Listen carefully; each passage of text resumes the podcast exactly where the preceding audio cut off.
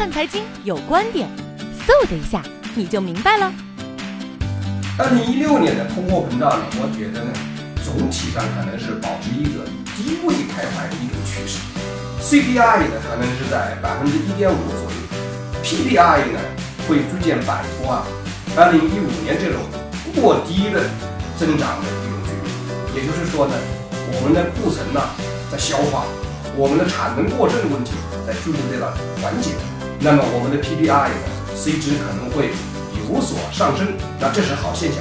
那总体而言呢，是因为外部的大宗商品价格低位啊。低迷的状况可能不会有根本性的改变，那么因此呢，也对我们的生产资料的价格呢形成一定的压力。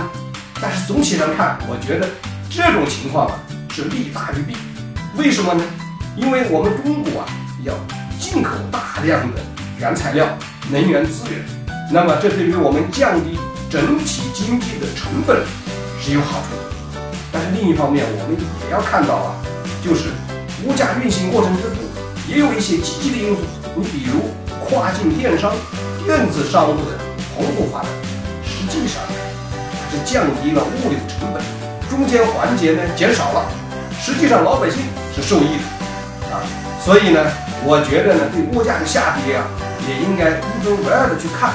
那么总体来看呢，我们这个 CPI 呢，一点五左右呢，有一点偏低啊，或者说呢，我们面临。一定的通货紧缩的压力，但是我们不会出现大规模的大面积的通货紧缩的状况。